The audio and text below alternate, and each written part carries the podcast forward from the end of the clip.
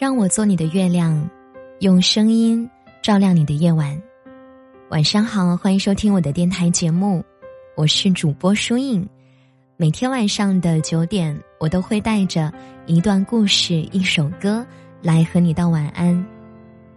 今晚想和大家分享的故事，标题是：为什么父母会嫌弃在家待太久的你？不知道你们有没有这样的经历啊？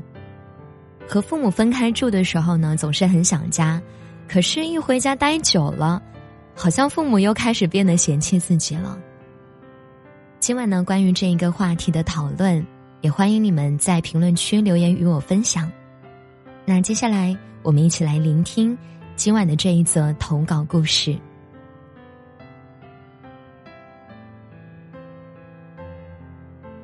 前两天我在后台收到了这样的一个留言。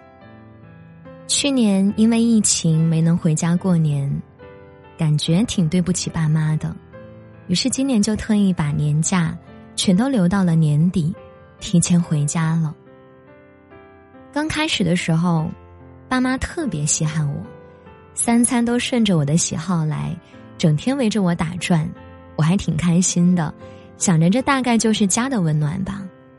结果没过几天，他们就开始打听我的恋爱情况。一听我还没有男朋友，一下就急了，开始天天在我耳边念叨着：隔壁的哪个阿姨家的孩子呀，又结婚了；哪个大爷呀，连孙子都抱上了。我学历不高，一直挺自卑的，就想着努力工作，能有个好点的收入。所以一直没有考虑过恋爱这件事，我以为他们能理解我，但是现在看来，他们根本不懂我。我以后再也不想在家待这么长时间了。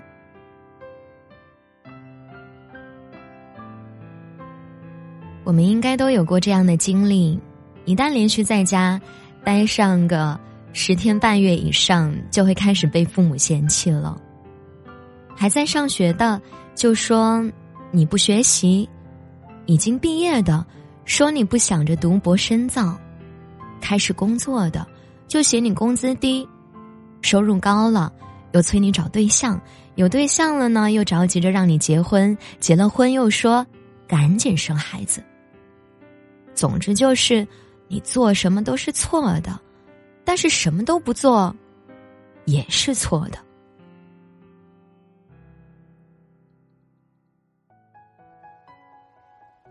其实很多时候，我们和父母是在互相嫌弃。他们觉得我们不懂事儿，对自己的事情不上心，而我们觉得他们唠叨古板，总是在瞎操心。父母习惯于从自己的角度思考问题，而孩子也习惯于从自己的立场看待问题。父母对子女的爱，大部分是内向的。有时候，也会以其他的方式表现出来，而很多父母在和孩子沟通的时候，有时甚至不会考虑是不是会伤害到孩子，怎么难听就怎么说。他们不明白为什么自己辛辛苦苦拉扯大的孩子，不懂得感恩，还要和自己对着干，而孩子也总想着要逃离自己的家庭。逃离自己的父母。有一句话是这么说的：“我们花了一辈子时间，等待父母给我们道歉；他们花了一辈子时间，等我们说谢谢。而我们最终，都得不到各自想要的。家，本应是温暖的港湾。”最后却因为日积月累的不满，落得个各自分散。在这些问题里，父母做错了吗？好像没有。那是孩子做错了吗？好像也不是。如果双方都没有错，那到底是哪里出了问题呢？很多时候，错误其实在于双方。我们不得不承认，父母和孩子之间，真的有代沟这种东西存在。时代在进步，观念也在变化。然而，父母们始终不肯去承认这件事，而我们很多时候也懒得去解释。到最后，各自谁都不能理解谁，分歧就在所难免了。我们能做的就是试着去学会改变，不应该因为父母的束缚而停止自己的脚步。但在坚持自己的想法之余，也可以试着去参考一下父母的意见。毕竟父母有一句话说的没有错啊，他们走过的桥比我们走过的路还多。有时候通过借鉴他们的经验。真的能帮助我们更好的解决眼前的很多问题，而至于他们对我们的嫌弃，其实我们根本找不到任何一种方式来逃脱，因为无论离家多远，离家多久，我们最终都还是要回家的，而不管我们对父母的唠叨有多么的抵触和厌烦。他们对我们的爱呀，一点儿也不会少。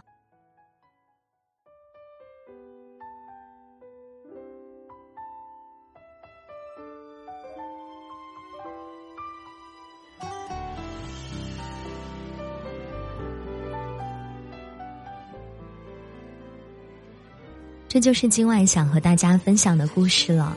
如果你想获取更多我的日常动态以及节目的第一时间更新的资讯，欢迎关注我的微信公众号或者新浪微博主播书影获取。每天晚上的九点，我也会在我的喜马拉雅电台直播间分享有趣的话题，带着更多的精彩文章来朗读给大家听。如果你想要了解更加生动的我，与我进行交流互动。那记得来直播间看我的直播哟，今晚的节目就到这儿吧，听完歌早点睡呀，祝你晚安，好梦。